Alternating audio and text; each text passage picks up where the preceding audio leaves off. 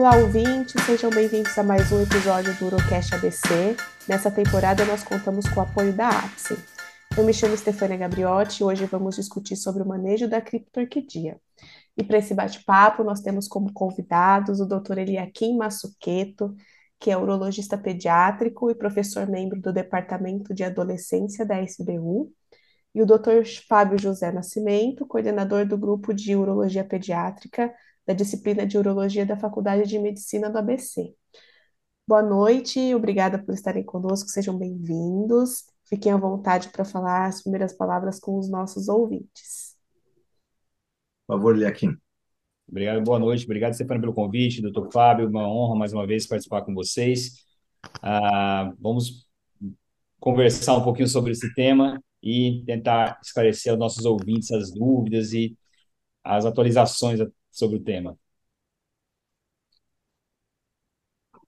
É, mais uma vez, obrigado aí, parabéns pela, pela liderança aí nesse projeto, junto com o pessoal lá da faculdade, agradecer a Eliakim aí por estar, né, Eliakim, quinta-feira já nos aproximando aí do Natal, e vamos lá, é sempre gostoso a gente bater papo sobre o que a gente gosta, né? E urologia pediátrica nós escolhemos fazer, porque todos nós somos urologistas por formação. Então é sempre um, um prazer falar das coisas que nós escolhemos é, praticar na, no dia a dia da profissão. Então vamos lá, no fim a gente deseja um Feliz Natal para todo mundo. Então vou falar um pouquinho sobre, introduzir o assunto, a criptorquidia ou testículo não descido, é uma das malformações congênitas mais comuns em neonatos do sexo masculino. A incidência vai depender da idade gestacional, então nos nascidos a termo vai variar de 1 a 4,5%, e nos recém-nascidos prematuros pode chegar a até 45%. Essa malformação, ela pode afetar ambos os lados em até 30% dos casos. Então, ele aqui, é, você pode dizer para a gente assim, o testículo a gente chama de não descido, então ele é formado, né, em outro lugar, para ele ter que descer para a bolsa. Então, fala para gente onde esse testículo é formado e quais os mecanismos de descida do testículo até a bolsa. Isso, o testículo ele é formado a partir da sexta, sétima semana de gestação e ele é formado inicialmente numa posição é, abdominal infrarrenal e ele começa um mecanismo de descida testicular que ele é dividido pela paradigma de Hudson em duas etapas, sendo aquela etapa principal intraabdominal, que ela é mediada pelo hormônio, pelo insulina-like, e após ali 24 a 26 semanas, ele começa uma fase igniscrotal, que já é por ação específica dos andrógenos. Então, ele nasce numa posição intraabdominal e tende a migrar. E durante essa migração que podem surgir as suas anomalias no geral, seja um atraso de, de descida, que pode se tornar tanto interabdominal quanto ignoescrotal, a depender da fase. Legal. E emendando a pergunta, assim, existe algum fator de risco conhecido, materno, exposição externa, para que esse testículo não desça adequadamente? Sim, existem diversos fatores documentados sendo os principais relacionados ao tempo de gestação, à prematuridade, o peso de nascimento, as medidas de nascimento, algumas síndromes associadas, algumas síndromes genéticas e fatores eh, de exposição ambiental também. Desses fatores de exposição ambiental, é, faltam um pouco alguns trabalhos a respeito da, de, de, sustentação sobre isso, mas existem diversas drogas, sejam medicações de, ah, que envolvam essa parte hormonal, anabolizantes, uma certa relação com que ainda é um pouco questionável, mas as mais a, a, aquelas que são mais robustas são relacionadas à prematuridade, como você já falou muito bem, que é, eleva, tem 45%, e a, o peso e as medidas ao nascimento, a medida desse feto, principalmente. Legal. Doutor Fábio, é, o diagnóstico da criptorquidia, né? Ele é feito como e em que momento é interessante a gente deixar aqui explicado, e eu acho que é um ponto bastante importante para a gente abordar, quando que, ao suspeitar, ou mesmo fazer um diagnóstico, deve-se encaminhar essa criança para o especialista? Essa pergunta é muito boa, Stefania. É, você sabe que há mais ou menos uns 15 anos atrás eu fiz um trabalho lá na faculdade e aí a gente se pune. Parece que o trabalho era o mais fácil, né? mas acabei não publicando, que teve um, um, um achado muito interessante. O que eu queria saber é quem fazia o diagnóstico do testículo não descido. Era essa a questão. E por que isso? Porque todos nós vemos crianças com sete, com cinco, com quatro anos, quer dizer, procurando o médico tardiamente. Isso me intrigava, porque nós estamos dentro do estado de São Paulo, na grande São Paulo, no ABC, e como chegavam ainda crianças com diagnósticos recentes até de um testículo fora na bolsa. Então, só para responder a tua pergunta, 96% nasceram em hospital. Ou seja, se eles nasceram no hospital, só deveriam haver 4% desses não diagnosticados que você daria um desconto que numa puricultura não passou, não fez. E puricultura, mais de 80% fizeram. Então, de forma resumida, o que eu estou querendo dizer com isso, que me chamou muita atenção, é que o diagnóstico não foi feito no momento adequado por questões da falência do nosso sistema, né? Porque se um, a mãe teve um parto hospitalar, um pediatra, não precisa ser um neonatologista especializado, né, em, em acompanhar parto, mas um pediatra ali na evolução, né, quando esse bebê permanece num parto normal 24 a 36 ou num cesárea 48, 72 horas, essas crianças não poderiam sair sem diagnóstico. Então, o que eu estou querendo dizer, na verdade, é que o diagnóstico não é feito, ou não deveria nem ser feito por nós, urologistas, mas sim é, no nascimento, na própria maternidade, ou pelas enfermeiras, ou pelo médico, lugares mais longínquos, é, sempre vai ter um pediatra para, ou se não vai para pegar, recepcionar essa criança ali no próprio berçário, e, portanto, ali deveria se suspeitar. Agora, nem sempre o exame dessas genitálias é, é fácil, né? A gente comenta muito, e às vezes nós todos aqui, ele aqui, você e eu, sofremos para tentar palpar a gônada em criança, né? Às vezes eles não param, às vezes o testículo é retrátil, e não raro ele é retrátil, aí ele sobe um pouco, você vai por baixo, ele sobe, você vai por cima, a criança chora, não coopera. Crianças já um pouquinho mais obesas, né? São um pouquinho mais chato de examinar, mas o fato é que o diagnóstico tem que ser feito de forma precoce, de preferência dentro da maternidade, para que os pais saiam dali encaminhados ou orientados para que procurem segmento precoce, né, é, no ambulatório de urologia, ou que volte com o pediatra para ele reavaliar essa criança. Agora, o que a gente não pode é ver o que ainda continuamos vendo. São crianças quase próximas, às vezes, da puberdade, com testículos não descidos e que estão aí né, sofrendo um prejuízo gigante, que nós vamos comentar sobre isso logo mais à frente. Agora, o diagnóstico é bolsa vazia, uni ou bilateral, nós estamos diante de criptorquidia, testículos não descidos, nós temos vários de, é, é, é nôminas para a mesma situação, mas é nisso que nós temos que nos ater. A ausência dos testículos na bolsa requerem uma investigação de onde eles se encontram e se eles existem, claro. Legal. Em relação ao exame físico, a gente, quando, né, tem os residentes, a gente tenta ensiná-los como fazer a palpação da melhor maneira possível para não perdermos esse diagnóstico, porque nós, no final das contas, acabamos sendo a, o último ali a, a, a examinar, né? E é o que, é, o que a gente vai enxergar e vai fazer diferença também depois para o tratamento que a gente vai conversar. Então, é, o exame físico, ele é quem, como você faz, como você orienta, é, em relação à palpação, ao ambiente, todo, todos esses detalhes para a gente poder falar para os nossos ouvintes que às vezes não tem a especialidade de uropediatria e não tem para quem encaminhar. Acho que é interessante o urologista geral também ter uma boa ideia de como fazer o um melhor exame físico. Não, isso é excelente. Isso que o doutor Fábio falou é uma coisa muito importante. Ah, dificilmente a gente pega uma criança que está tá confortável ali naquele exame físico, isso acaba dificultando muito.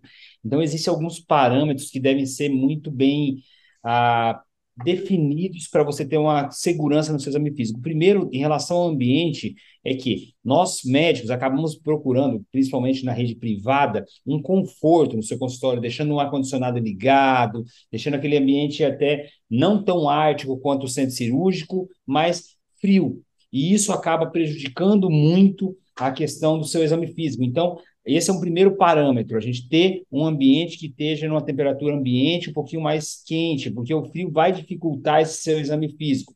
Segundo, eu gosto muito de usar isso com os meus pacientes e com os genitores. A criança ela tem que se sentir confortável. Obviamente, nem sempre isso vai ser possível, mas de nada vai, ter, vai adiantar você tentar examinar uma criança que ela está ali totalmente contraída, pulando, parecendo que você está lutando, fazendo uma, uma um round de jiu-jitsu com a criança. Então, você tem que tentar deixar de um certo conforto para a criança e nem sempre isso é possível, mas o ideal que seja. Em relação à posição, a gente tenta inicialmente uma, uma palpação com decúbito dorsal, porém, uma posição que eu aprendi muito na ex do Fellow, que eu gosto muito, a posição como se fosse sentado, ele fazendo como se fosse aquela asinha de borboleta, aproximando os pés, sentado sobre a nádega, e de uma forma que a gravidade vai facilitar aquela descida e você consiga palpar o, a, a, o testículo dessa forma. Ah, óbvio que antes de você tentar ir direto palpar, você vai, quando é uma criança maior, você já explica um pouquinho, tenta distrair ela, quando é uma menor, deixa ela passar aquela fase inicial do choro, tudo, sempre deixando claro para a genitor o que você vai fazer, para um respaldo muito. Hoje a gente tem uma preocupação muito com a questão de um contato com a genitália, mesmo para o profissional médico, a gente sempre deixar o pai ciente. Eu tenho um hábito no meu consultório que eu aprendi desde a minha formação é que quem, quem tira a roupa do paciente é sempre o genitor. Eu tenho um hábito pessoal de nunca tirar a roupa do meu paciente para uma questão de é, evitar problemas é, do, do, ponto de vista de assédio, alguma coisa. Então, ele tira, eu vou sempre orientando, mas acho que os principais é esse: o ambiente mais quente e você tentar fazer aquela palpação num ambiente mais tranquilo, deixando a criança, na medida do possível, ela tranquila. Quando isso não é possível, a gente vai acabar tendo que refazer exame sob sedação, seja ele na, no centro cirúrgico, e muitas vezes isso acaba mudando um pouco o nosso pensamento numa abordagem, seja aproveitando, que é algo que é um pouco questionado, mas é, é algo que eu, eu ainda não condeno, a realização de alguns exames de imagem, alguns exames acabam sedando, você aproveita aquele momento para fazer esse exame físico. Outra acaba muito é que, principalmente pacientes mais gordinhos, é difícil essa palpação, essa dedilhar ali. Então, você pode usar alguns artimanhas, como, exemplo, usar o sabão, molhar a sua mão, deixar ela como se fosse mais escorregadia para facilitar. Então, isso facilita um pouco a palpação. Agora, a, você só vai conseguindo essa, essa sensibilidade treinando. E a verdade é que você tem que treinar em todos, por quê? Você aprende o normal para quando vier o anormal, você saber que posso não identificar exatamente, mas opa, alguma coisa diferente está. Stefania, fazer uma observação que todos vocês com certeza o fazem, é que esse exame físico começa com a inspeção. Porque quando você põe a mão na criança, ela chora e contrai. Eu, eu fico um pouco distante da criança, a hora eu faço igual o Ilaquinha, não, eu não tiro, não, não tenho hábito de tirar as roupas dos bebês, mas antes de eu mexer e dele chorar, muitas vezes, eu faço a inspeção. Quando você já vê os dois testículos lá, e não é incomum isso, é, você começa a notar que muitas vezes, quando você encosta na criança, o reflexo cremastérico faz com que esses testículos, principalmente os retráteis, acendam, mas eu não me incomodo. Às vezes eles saem da bolsa, literalmente. Né? Nossa, queria, não. Se você fez a inspeção enquanto ele não estava tenso e contraído, estava no local, você vai fazer aí o diagnóstico do testículo retrátil de uma forma confortável, porque diagnóstico de testículo retrátil é falar a definição, mas é difícil de caracterizar. Eu, por exemplo, faço três consultas, o retorno estando para eu me convencer de que eu estou diante de um retrato. Então, eu colocaria inspeção nele aqui, antes de pôr a mão na criança, como importantíssimo. Legal. Então, já que o senhor tocou aí no testículo retrátil, que é um assunto bem, bem interessante, porque poucas pessoas têm o saber de o que é um testículo retrátil e o que é um testículo criptorquídeo.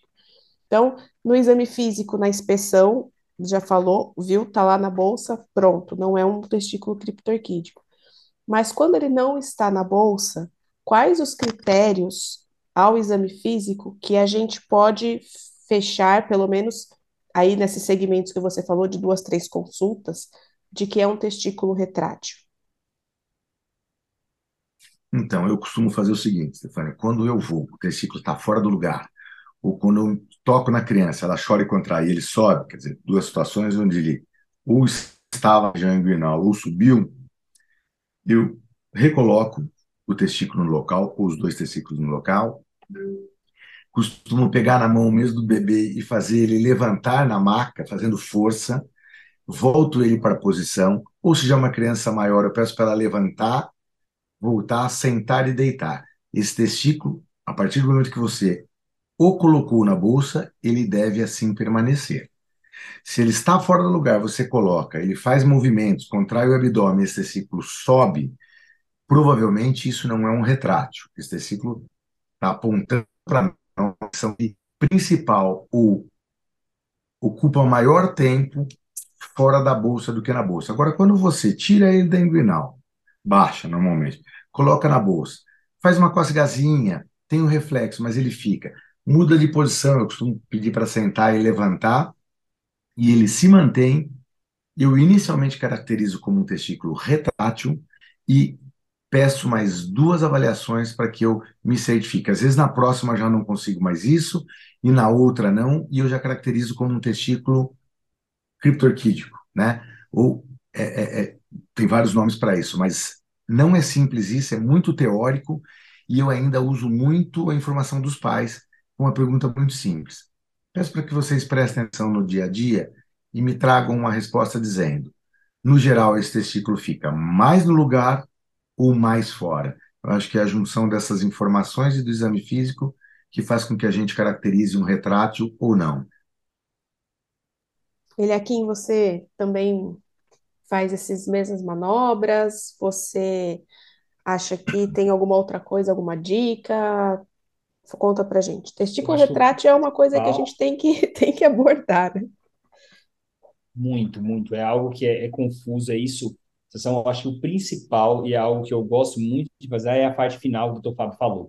A informação do pai porque a gente está num ambiente ah, que é hostil para a criança e não é o habitual. Eu peço para eles observarem em casa e aí eu consigo avaliar em isso. E, e o pai, a partir do momento que você joga essa corresponsabilidade para ele, você faz ele prestar atenção mais que antes ele nem prestava e aí ele te traz o diagnóstico. Isso é uma informação muito válida. Quando ele volta para você, às vezes ele nem precisa, nós temos o, o, os contatos em geral com os genitores, antes do retorno, ele já, já, já te dá esse diagnóstico. Ele já manda o doutor, reparei, está, está, tá, está ficando muito tempo fora. Ou então ele já volta, doutor, eu não tinha prestado atenção. Realmente a, acontece isso. E essas manobras que o doutor Fábio falou é, são as principais, o reflexo hemastério, a gente acaba falando, e prestando muita atenção. Quando a criança é menor, é um pouco mais, eu, eu considero ainda mais difícil ainda essa definição, ah, quando é um pouquinho maior, você consegue estimular ele fazer um pouquinho de força, alguma coisa, mas é, é confesso que o, o testículo retrátil continua sendo assim um, uma coisa que na teoria é muito fácil, na prática é extremamente difícil. É um desafio, né, a gente fechar esse diagnóstico. E eu acho que uma coisa, uma informação, uma observação legal também em relação ao aspecto da bolsa, né? Se é uma bolsa bem desenvolvida, é, fala mais a favor de ser um testículo retrátil, né? Porque a presença do peso ali do testículo, né? Por mais, quando ele fica mais tempo ali, vai ajudar no desenvolvimento da bolsa, né? Então, acho que é uma é um, um olhar que a gente tem que ter que também ajuda um pouco na, na, defini na definição de ser retrátil ou não, né? Legal. E vamos entrar então na, na parte dos exames, né? O, Eli, o Eliakim falou que às vezes a favor de alguns exames complementares aí. É, Fábio, eu vou começar por você, então depois a gente vê o que, que o Elequim vai, vai debater conosco. É, exames complementares, você pede, quando pede e quais pede? Na verdade, né? A pergunta é muito boa, porque parece que é tão óbvia a resposta para isso, né? Mas a, a, é o seguinte: quando você palpa um testículo na região inguinal, você não precisa de nenhum exame complementar, né? Ele não está na bolsa, você vai do mesmo lado, palpa a região inguinal, se você sente o testículo ali, só tem basicamente essa estrutura ali. Provavelmente você está palpando um testículo e a assertividade é altíssima. Agora, no nosso sistema de saúde, o médico precisa provar que existe o problema, senão ele não consegue impor um tratamento, principalmente quando nós estamos falando de medicina privada, né?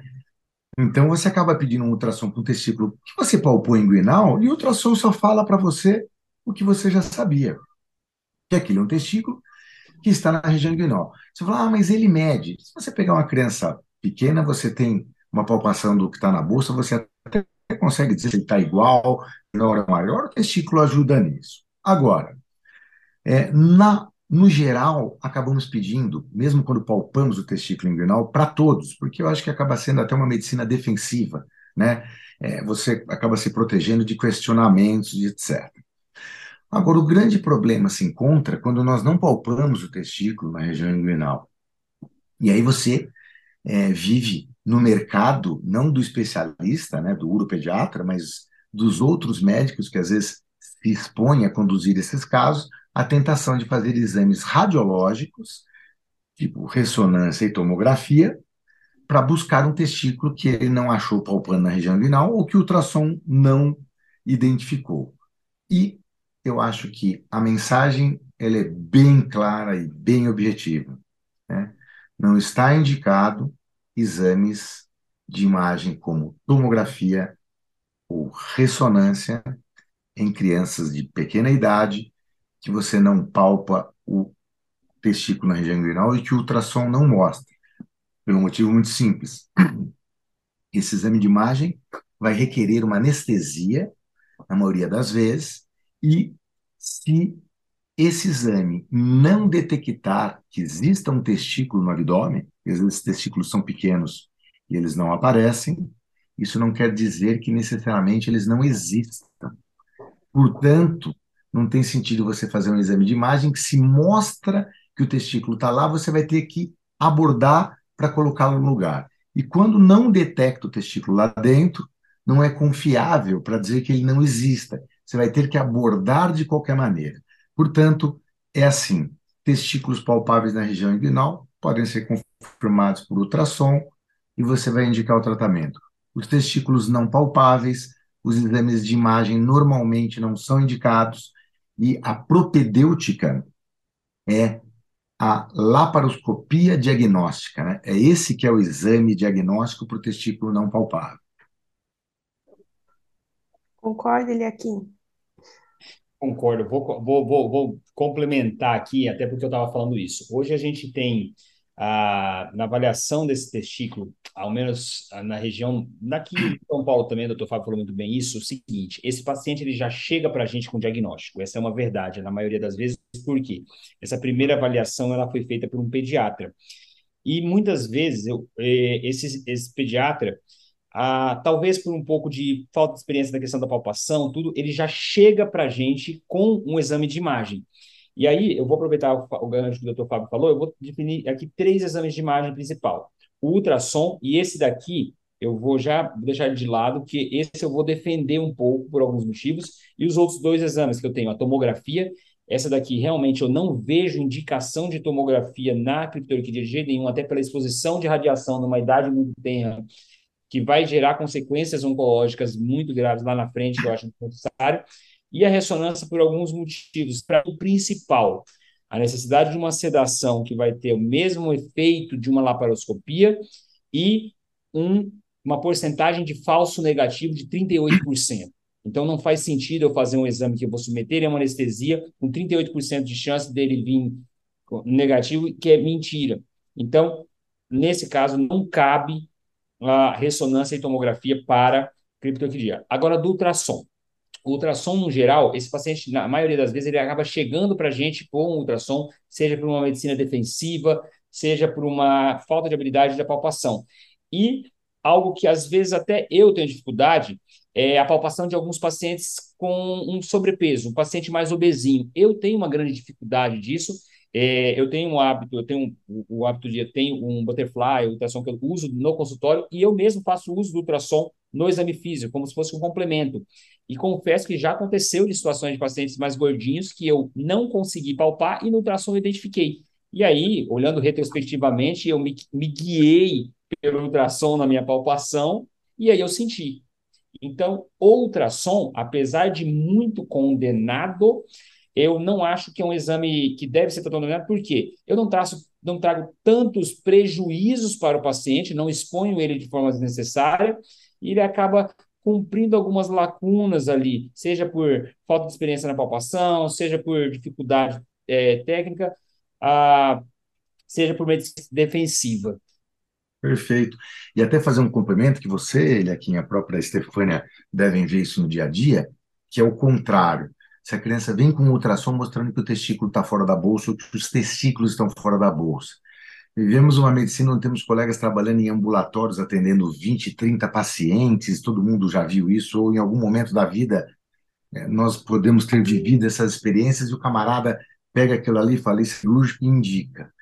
É, quando a gente vai examinar, uma grande parte desses testículos estão lá na bolsa. E o que acontece nesse momento? Criança no ultrassom chorando, sala gelada, que o Lequim falou, estresse, o camarada vai com o ultrassom de baixo né, para cima em relação à bolsa escrotal, com reflexo quimastérico, ele acaba muitas vezes até favorecendo que esse testículo acenda. E quando você olha no consultório, não existe patologia. Então, na verdade, tem que ser o exame físico suspeitando, para o ultrassom confirmar. E se a gente deixar só para o ultrassom, nós vamos ter um, um, uma, um aumento das criptorquidias, que não são criptorquidias, que são só viés ali, dois anos. Retomando a questão da encaminhamento, a gente tem um período ideal para que essas crianças sejam operadas, e eu queria abordar isso, porque a gente sabe que vem de qualquer idade, né? Vem os atrasados, como o Fábio já falou para a gente, que infelizmente no, no, público é a grande maioria, né? Mas é importante a gente colocar o que é o correto, né? Até que idade, a partir de qual idade, o Fábio já falou no nascimento, já fez o diagnóstico, já manda para a gente acompanhar, e qual a idade máxima que a gente considera ideal, né, para fazer esse diagnóstico e propor o tratamento. Ele é aqui. Eu acho, eu acho que assim, é, o doutor Fábio já citou muito bem que esse paciente deve ser acompanhado desde o nascimento. Esse paciente tem que ser diagnosticado no nascimento. A gente tem uma incidência por conta da, principalmente a fase escrotal, por conta da incidência da mini puberdade nos três primeiros meses, a maior parte da correção dessas espontâneas, ou seja, o posicionamento correto, a descida testicular ocorre mais nesses três meses. A chance dessa descida após os seis meses é muito pequena.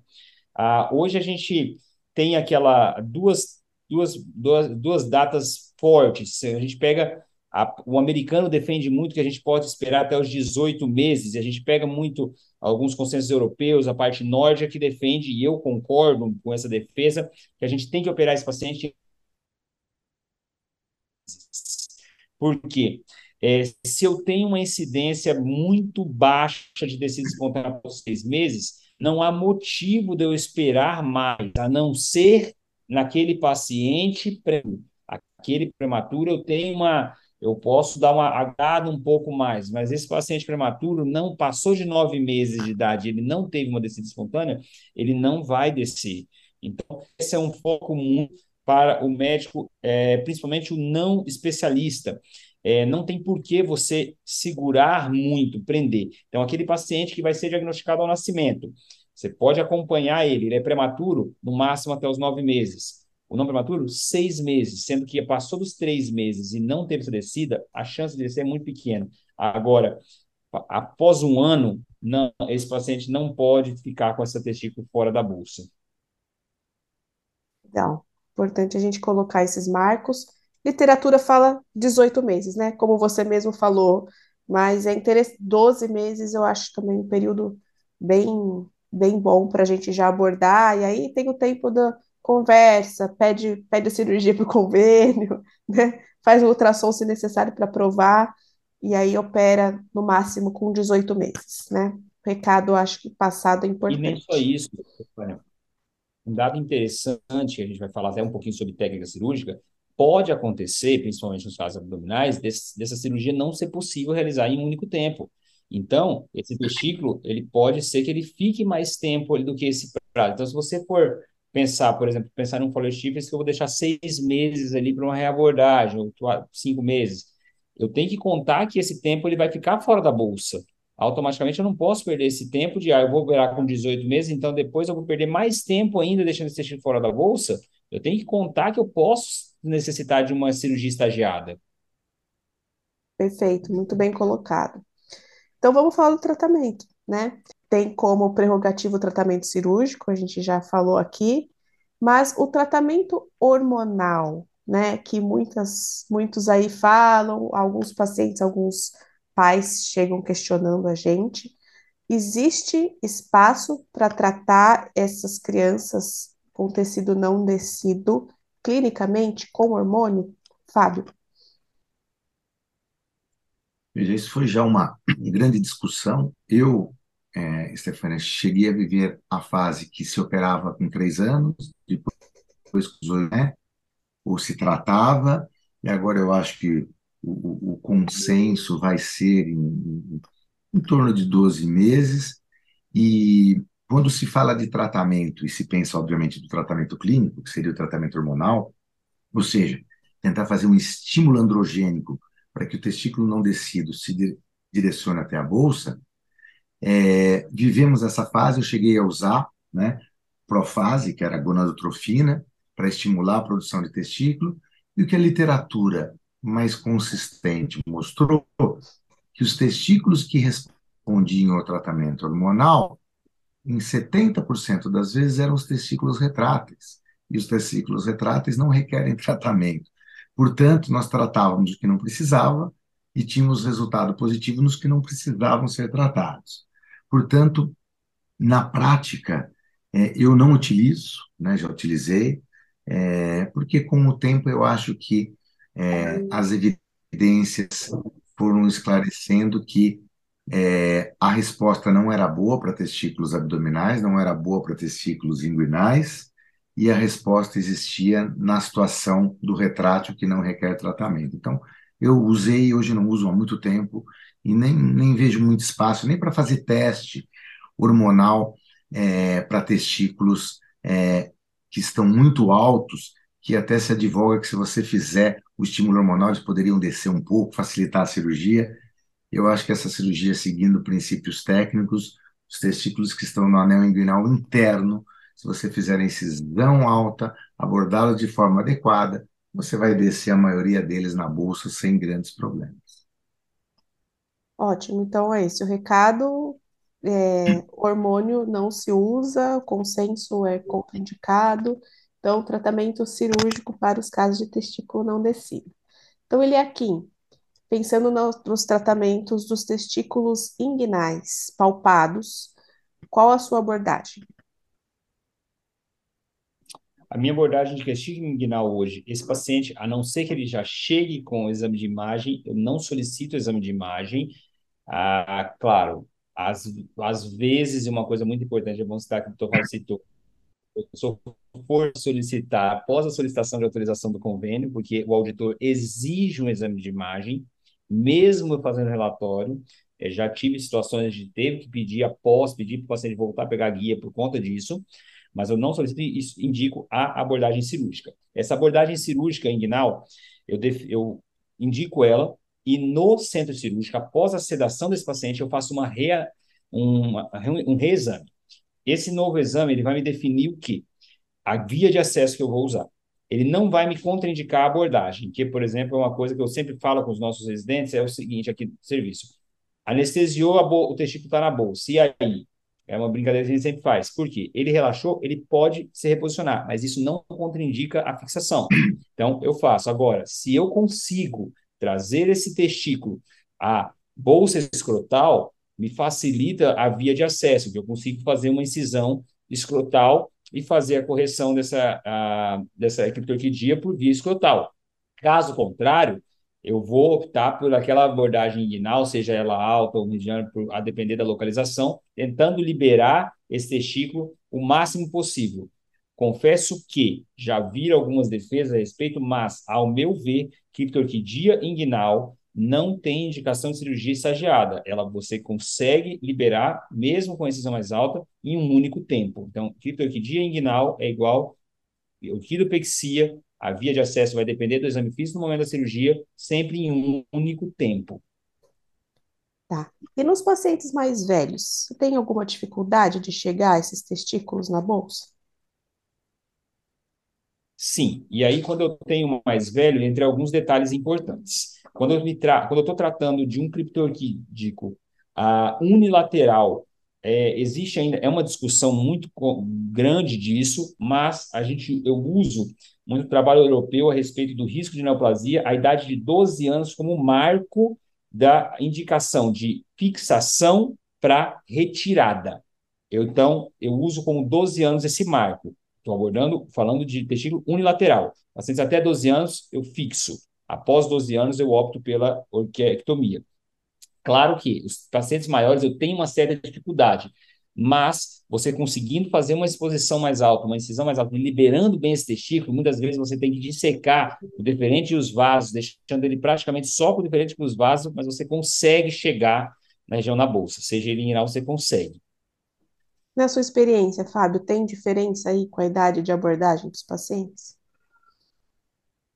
É, vou fazer só um comentário, né, que ele, olha, quem comentou aí, como se comportar quando você pega uma criança mais velha com o testículo fora da bolsa, e a literatura é muito controversa em relação a que momento você fixa e de que momento para diante você vai propor uma orquiectomia, né? E eu, por questões jurídicas, problemas, né? Eu sou um pouco mais conservador, mesmo sabendo, né? De que um testículo que não, não foi colocado na bolsa até o seu segundo, terceiro ano, a chance de neoplasia dele, ela vai se manter elevada, né? Independente ali do momento que você vai colocar, com 4, 5, 6 anos.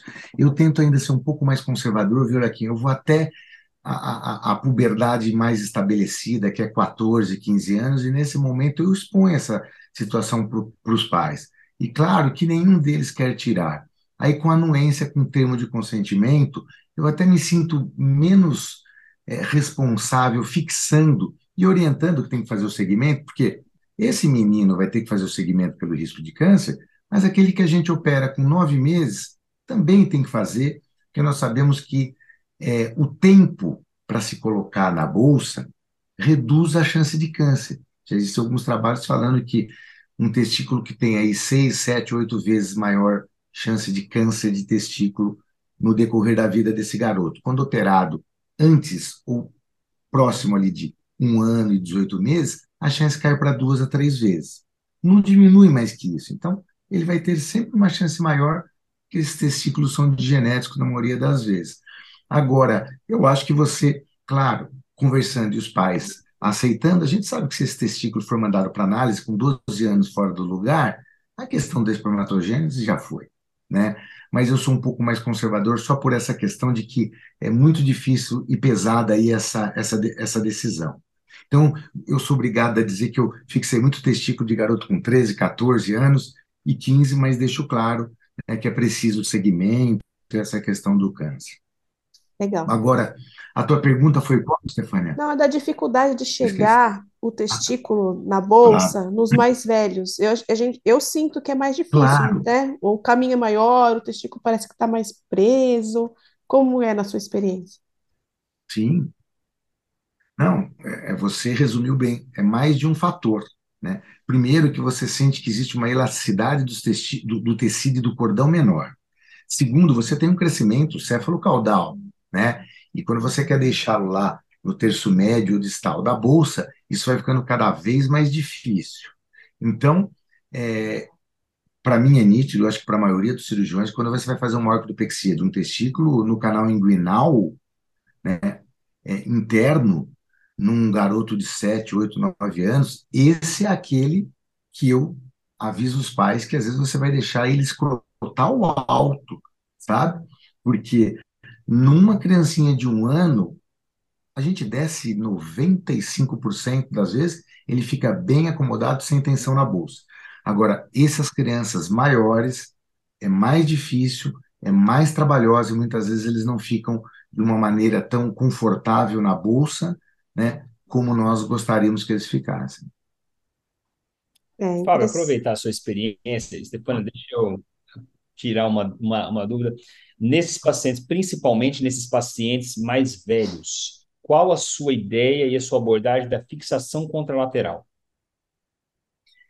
Então, veja, é, normalmente quando a gente está com a questão da criptorquidia e outro testículo é normal, é, eu sei que pode existir até algum questionamento, alguma discussão sobre isso aqui, mas eu penso que é, você já está trabalhando com um camarada com testículo único, porque nessa idade, é, exceto a, a- a- produção de testosterona, espermatogênese completamente comprometida. E eu evito mexer no testículo bom que está lá quietinho, é, do outro lado, sabe? Então, eu, eu nessa questão eu sou é, bem minimalista. É, existem várias situações da medicina onde se fala assim, ah, já que você vai fazer isso, faça aquilo. Eu brinco com os pacientes que não é igual quando minha mãe ia na feira, ela ia trazer banana, eu falava, vai, mãe, traz melancia também, cara. Né? Nós estamos colocando mais um procedimento cirúrgico e complicação no outro lado, né? Você já tem um índice de, de complicações para todas as cirurgias, você fazendo igual, tomando os mesmos cuidados, a um número na literatura que é aceitável e é esperado, né? E eu não gostaria de agregar é, potencial risco no lado é, contralateral, se ele tiver bonitinho parado na bolsa. É uma coisa que eu acho interessante perguntar, ele é quem falou quando, quando o paciente anestesiado e o testículo desce, faz abordagem escrotal para você não ter um outro acesso, uma, uma, um risco maior de complicação. É, pensando numa hérnia, por exemplo, a gente às vezes vê a hérnia inguinal associada, né? Dá para fazer esse diagnóstico com certeza pré-operatório, né? Você não tem receio, entre aspas, de abordar só é só escrotal, fixar esse testículo e perder o diagnóstico de uma hernia inguinal. Sempre vai ter uma hernia inguinal, a gente sabe que não é isso, né? Nem sempre tem. Então, como você faz esse diagnóstico pré-operatório ou desconfia de que não tem ou que tenha uma hérnia para abordar inguinal, mesmo que o testículo desça, chegue na bolsa, num paciente anestesiado que você acha que não precisaria essa abordagem? Na verdade, eu é assim, eu, eu exploro a, a túnica em todos os pacientes. Por quê? Eu tenho uma grande incidência de, principalmente os pacientes já fizeram ultrassom, ultrassom normal e o paciente com hérnia. É muito comum eu ter isso na prática. Porém, eu consigo fazer essa abordagem da hérnia, da persistência do conduto via escrotal. Claro, pacientes maiores não. Mas pacientes pequenos, a gente consegue fazer, usando um, um afastador, essa abordagem, a ligadura do saco, por via escrotal. Agora, essa exploração eu faço de rotina, ah, eu exploro a, a túnica, abro ela para tentar verificar se há comunicação em todos os pacientes, mesmo aqueles que falam que não tem no ultrassom. Eu é de rotina fazer, porque eu tenho muitas surpresas. É, Estefânia, existem trabalhos mostrando, né, que os testículos é, que estão fora da bolsa, na região inguinal, mesmo que sem hérnia clínica, claro, é uma criptorquidia, não tem aumento do volume, é, existe patência do conduto peritônio vaginal na ordem de 60% até quando eles estão inguinais altos, e nesses que descem, que estão mais baixos, isso é da ordem de 40%, né? Então, se nós fôssemos pensar nisso, nós teremos que fazer o que o Eliakim está comentando, tratar o conduto peritônio vaginal em todas as orquidopexias, tá? Porque não dá para trabalhar com uma possibilidade. Agora, uma coisa é você ter patência, outra coisa é isso virar uma hérnia. E nós não temos resposta na literatura para isso. Porque ser patente significa aquele orifíciozinho que às vezes até mina um pouquinho de líquido peritoneal, né? Mas é, quem garante que isso no futuro vai desenvolver numa hérnia, né? numa hérnia é, é, é, indireta. É muito difícil. Então, claro que, de maneira geral, nós devemos sempre tentar abordar o conduto peritônio vaginal. Mas eu vou confessar para você que, apesar de eu abrir a túnica é, vaginal de todos os pacientes, claro que quando ela está fechada ali, logo no primeiro terço, você não tem é, grandes problemas, mas em algumas delas, quando o testículo desce muito fácil, é, é, eu até faço a fixação porque eu tenho dificuldade em fazer o tratamento do conduto peritônio vaginal e fechá-lo onde eu deveria fechá-lo. Seria em nível do anel inguinal interno, né? Porque se eu fechar ele ali um pouco mais adiante, ainda em nível do anel inguinal externo, você pode ter uma hérnia também, né? Porque o tratamento é você ir lá no anel inguinal interno, separar dos elementos do cordão, ligá-lo e aquele coto funda, entra para o peritônio. Então é muito difícil a gente fazer isso com abordagem é, escrotal, né? Mas realmente essa eu acho que é uma dúvida, é um assunto assim que pouco se fala, mas acho que todos nós ficamos com uma pulguinha atrás da orelha naqueles casos que a gente não trata porque o testículo desce facilmente depois da anestesia, né? É, mas claro que sabendo desses estudos é, que mostram patência numa porcentagem razoável, a gente, em tese, deveria abordar todos, né? Todos os condutos, claro. Maravilha. Então agora a gente vai abordar os testículos que a gente não palpa, né? E foi falado aqui da laparoscopia, que é indicado assim que você não palpou, não tem exame de imagem, direto laparoscopia. E qual acesso ele aqui em que você usa? Você já entra com os portais, entra com a câmera primeiro? Como que você faz nessa, nessa laparoscopia diagnóstica inicialmente? E já comentando depois, né? Achou o testículo, não achou? Como você, quais são os parâmetros anatômicos para a gente identificar se o testículo está lá ou não? Conta para gente essa, essas partes práticas. Perfeito. Essa é a grande, é o grande temor, de certa forma, e é algo que é interessante que esses parâmetros, esses achar, possíveis achados, eles devem ser compartilhados com os genitores antes da cirurgia.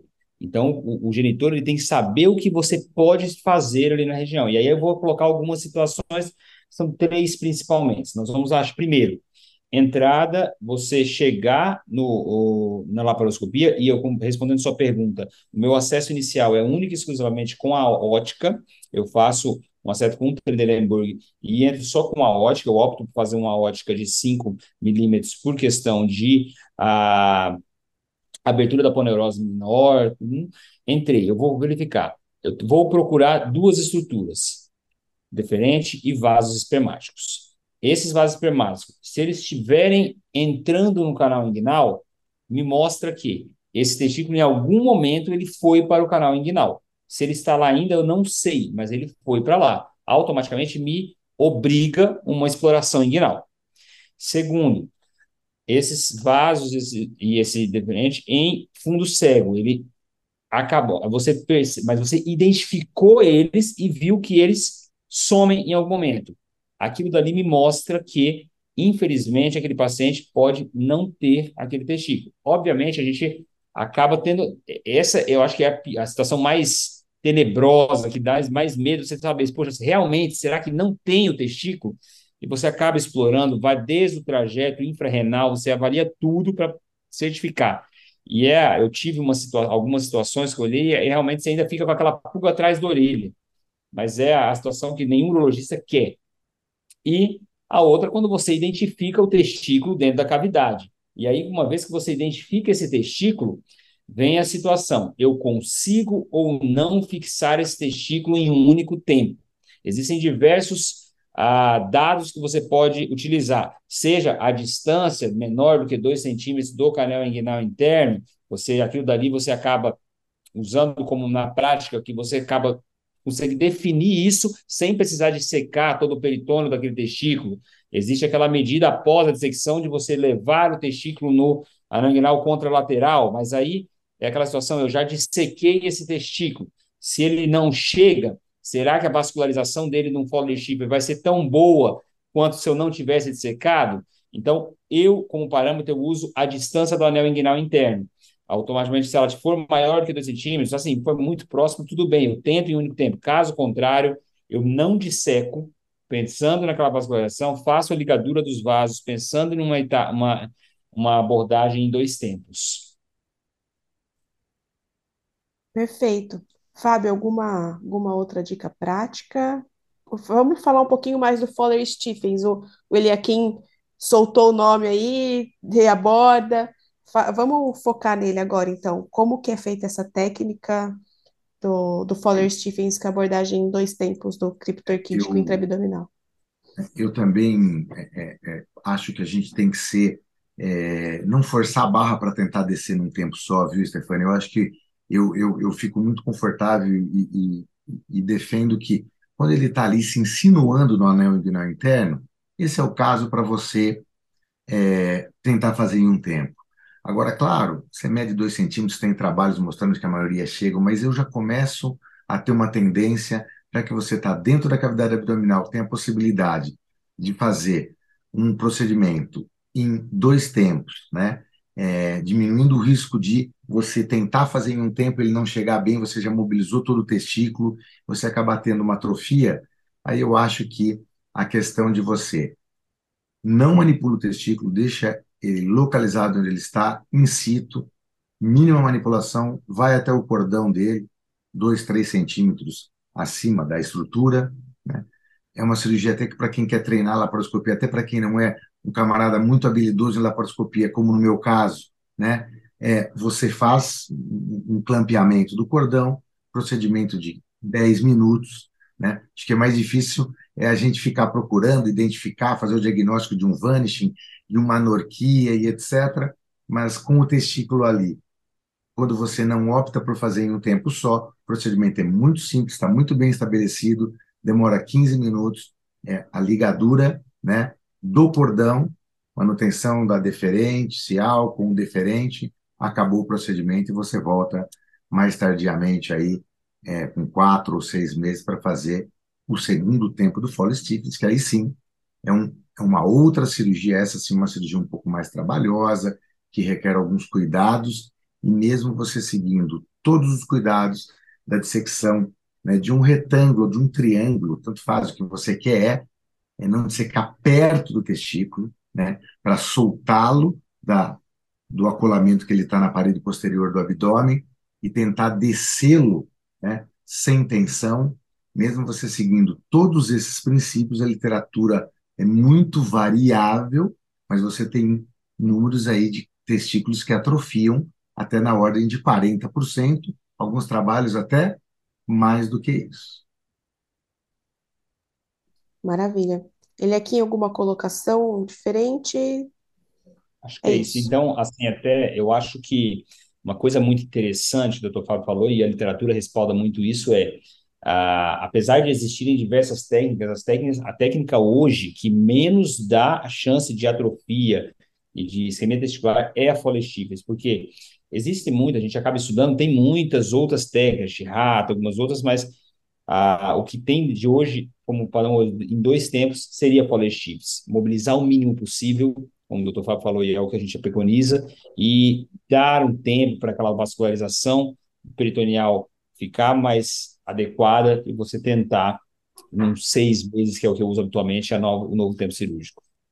Perfeito. A gente minimiza o risco, né? Porque às vezes quer tentar, vou fazer uma anestesia só, né? Tentar resolver a, a, o problema da criança e você acaba estirando os vasos, né? Um risco maior de atrofia tentando chegar e não chega. Então, eu acho que o, o ser o mais conservador nesse caso é o mais benéfico para a criança, né? Por mais que ela vá precisar de um segundo procedimento, uma segunda anestesia, é, a gente vai ter, ter mais chance de que esse testículo não se não atrofie na, na cirurgia e na, na, na colocação, na orquidopexia, né?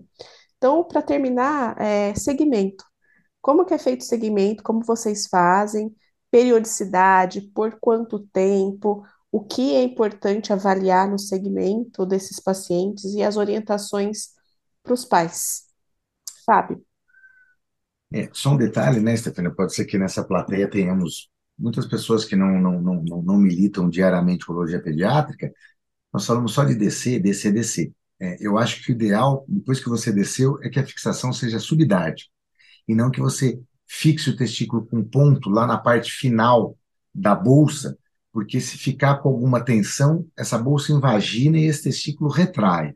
Então, eu acho que a fixação subdática, ou seja, se criar um plano entre a pele e aquelas sete camadas né, teóricas que nós temos ali do dados e deixar o testículo nesse espaço é o melhor recomendado é, como fixação testicular na bolsa né, para esses pacientes. Porque descê-lo e fixá-lo, como a gente fixa uma prótese de testículo, né? É um exemplo simples. Você fixa ali no, no dartos interno da bolsa, né? esse testículo não tem cordão, não tem tração. Mas pro testículo que nós tiramos da região inguinal abdominal, a melhor fixação é subdática. Agora, o segmento, é, ele requer um tempo na consulta enorme, né, Stefânia? Porque os pais vão querer saber do câncer, os pais vão querer saber da fertilidade, né? E a gente vai explicar para os pais que a fertilidade, numa criança que foi tratada no momento certo de uma doença unilateral, bebê em casa é igual à população de homens que não tiveram a doença.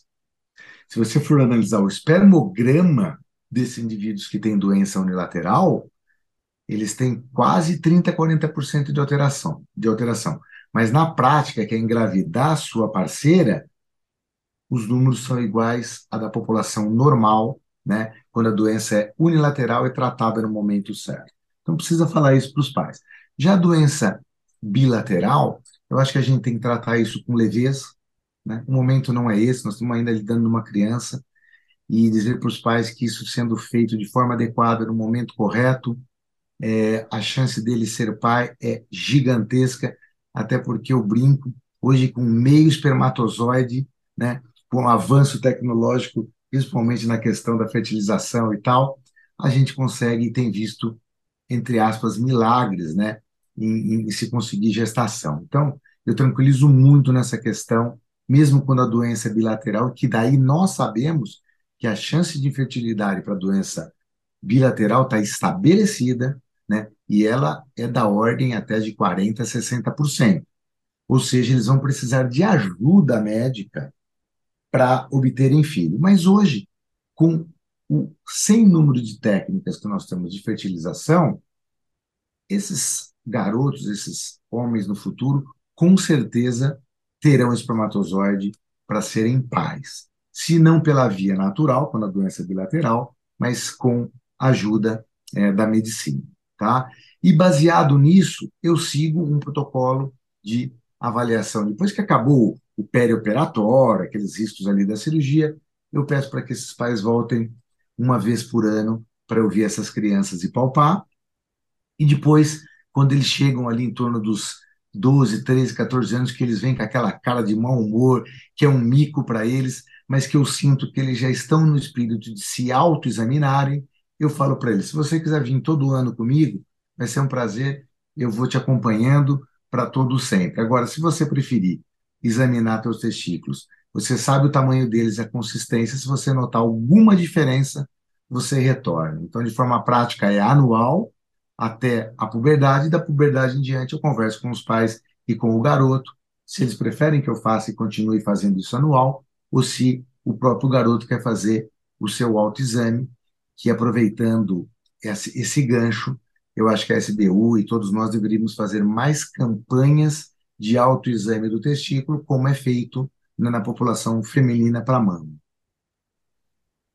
Kim, você aí que faz parte do departamento da SBU, coloque sua, o seu posicionamento para gente. Eu concordo plenamente com o que o Dr. Fábio falou a respeito de toda essa questão do segmento, e eu vou chamar a atenção aqui do acompanhamento, que é algo que eu acho de vital importância do paciente não operado eu vou chamar a atenção do paciente com testículo retrátil. Existe uma condição que isso deve ser muito importante, que é a criptorquidia adquirida. Você tem as duas teorias dela. Ela vai acontecer ali entre 8 a 11 anos. Uma das teorias seria uma contração, uma cicatrização tardia, posicionando ele criptorquídico, ou a outra teoria é que esse testículo, ele na verdade é ectópico, ele é lateral à bolsa e com o crescimento do, da criança, ele tende a se tornar criptorquídico. E isso só vai ser possível dar o diagnóstico com esse acompanhamento durante o crescimento. Então, esse, essa periodicidade de acompanhamento anual que o Dr. Fábio citou é de vital importância no paciente não operado, naquele paciente que nós tivemos um diagnóstico de testículo ah, retrátil. Por quê? A gente acaba não perdendo tempo, seja por uma variação de tamanho e volume testicular que a gente acaba percebendo, seja por essa nessa fase, nessa faixa etária, principalmente de 8 a 11 anos, você não perder esse diagnóstico da criptorquidia adquirida. E quanto a, ao autoexame, é algo que a SBU tem forçado, tem focado bastante. Nós temos iniciado a campanha do hashtag Vem Pro Uro, que é com esse objetivo de tentar trazer o jovem para o urologista, buscando é, a convenção, a conscientização do autoexame, a conscientização não só da parte testicular, mas a, a prevenção de DSTs, das ISTs, a, o início da atividade, a desmitificação de alguns temas, como, por exemplo, tamanho peniano, outras coisas, a SBU, nos últimos anos, tem focado e a gente tende a aumentar mais e mais essas campanhas, porque realmente hoje tem que reconhecer, isso tem dados no, bem concretos que a população feminina busca de uma forma preventiva muito mais a assistência à saúde do que o homem. Então, isso é algo que a gente está trabalhando e ainda vamos conseguir e tentar igualizar com a população feminina essa prevenção dos nossos adolescentes e crianças.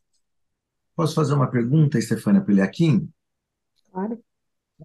Eliakim, é, quando você tem uma, um questionamento dos pais, é, que, óbvio, uma doença bilateral e o risco de uma eventual infertilidade, é, e eles vão perguntar para você: olha, doutor, é, quando que eu devo fazer o exame do espermograma no meu filho para saber se ele tem um comprometimento significativo ou não da espermatogênese? Como é que você orienta os pais com essa pergunta, que é uma saia justa danada?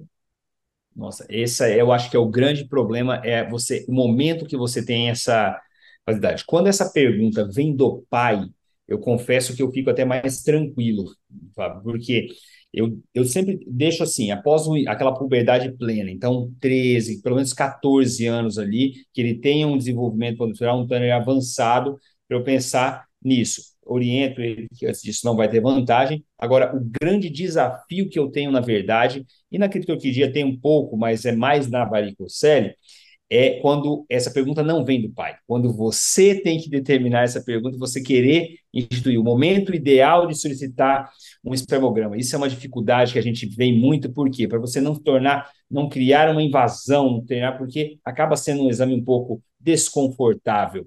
Mas eu seguro muito, falo para os pais, para que o momento da produção, que ele vai retornar a partir dos 14 anos, a produção dessas, dessa espermatozoide, até aquele momento não há a vantagem em você estimular e não tem maturidade da criança. Claro que a criança não é um robozinho, não é toda criança que chega com 14 anos e tem uma, uma um conhecimento. Existem crianças que chegam com 14 anos e ainda são com mentalidade pré-púber, desenvolvimento puberal pré-púber ainda. Claro, de puberdade tardias existem, mas em geral eu uso muito aquele parâmetro da a, o desenvolvimento corporal da criança e mais ou menos nessa idade de 14 anos.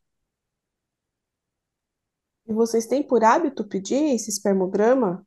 Ou assim, quando o pai questiona, você indica ou é, então veja bem, a criança é muito jovem, colheu espermograma, né? Algo que talvez não seja muito adequado. Qual é a abordagem aí, Fábio? Olha, Stefania, eu, na verdade, é, tenho uma, uma, uma postura muito pessoal, né, da gente que tem a possibilidade de tratar adulto e criança e saber o quanto isso impacta é, no camarada, em saber que ele tem um espermograma alterado e que isso necessariamente não significa que ele não vai conseguir uma gravidez.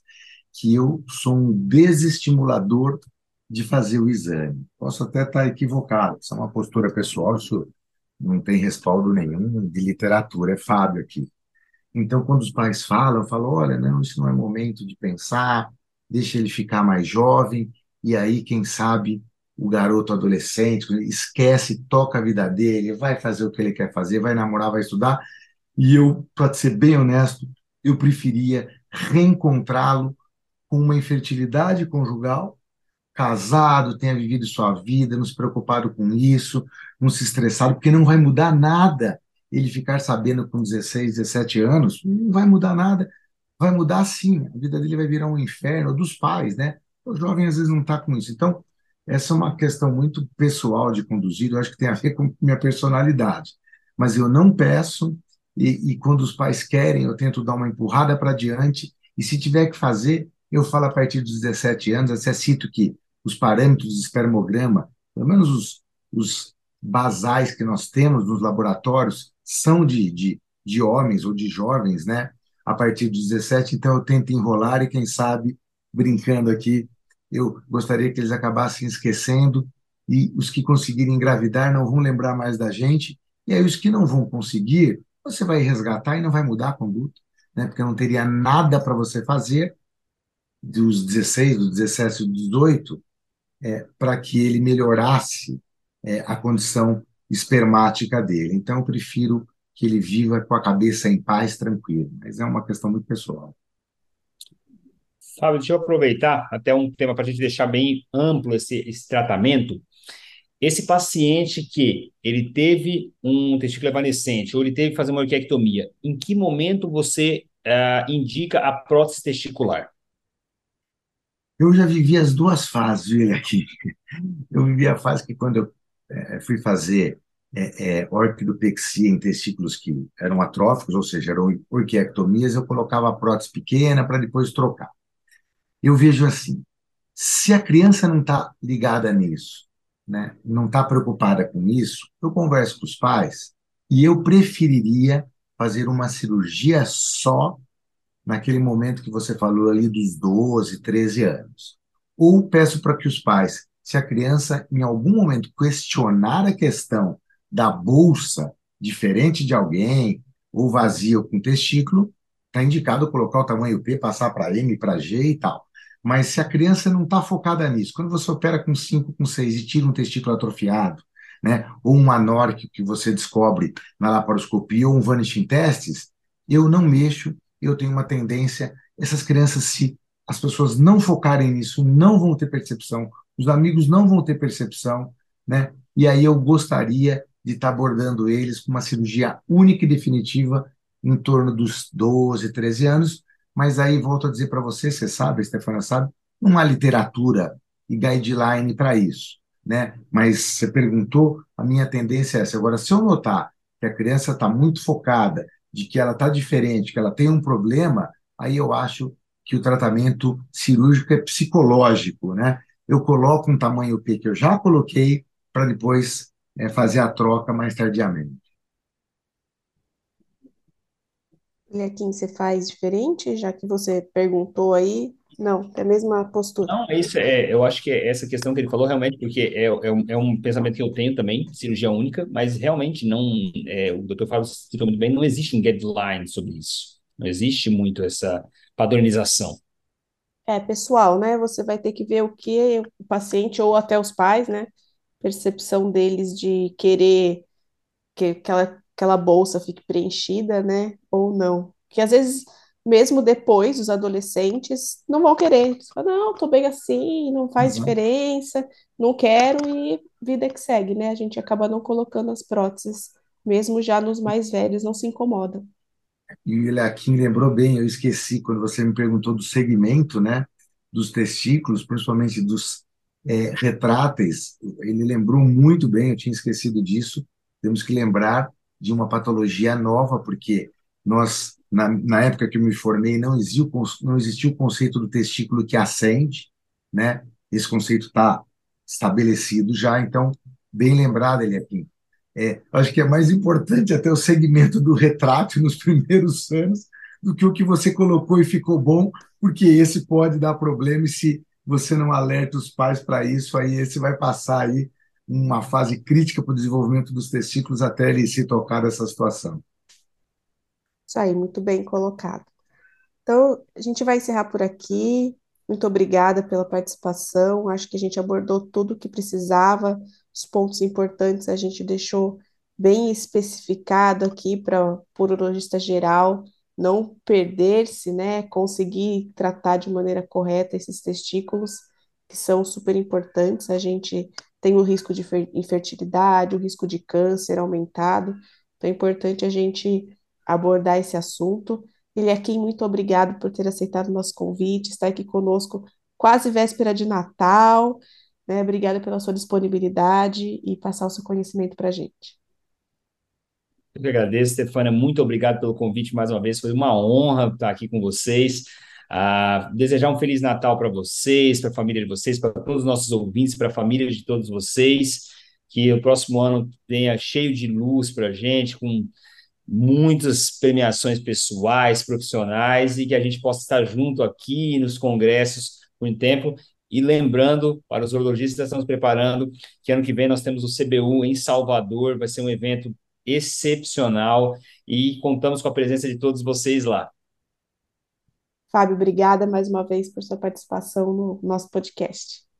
Eu sempre agradeço, viu, o, Iaquinha, a Estefânia todas as vezes, porque ela é uma guerreira nesse nesse módulo aqui que na faculdade foi coube a ela conduzir, e eu dou trabalho para ela, eu demoro para responder, eu já acho que uma, duas vezes eu já não consegui chegar, hoje eu atrasei, então, Stefania, obrigado pela paciência, pela organização, da mesma forma que eu quero agradecer ao Eliakim, não só pela participação conosco hoje, mas por esse espírito, Eliakim, que os mais jovens, nem todos têm, mas que você tem, que a Stefania tem, que é de serem é, participativos da nossa sociedade, né? serem associativos.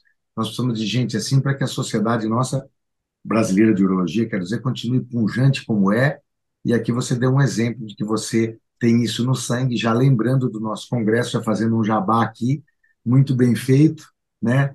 E agradecer aí mais uma vez, Stefânia, e ao, ao, ao convidado Eliakim é, por estar conosco aí nessa noite já, quase final de quinta-feira.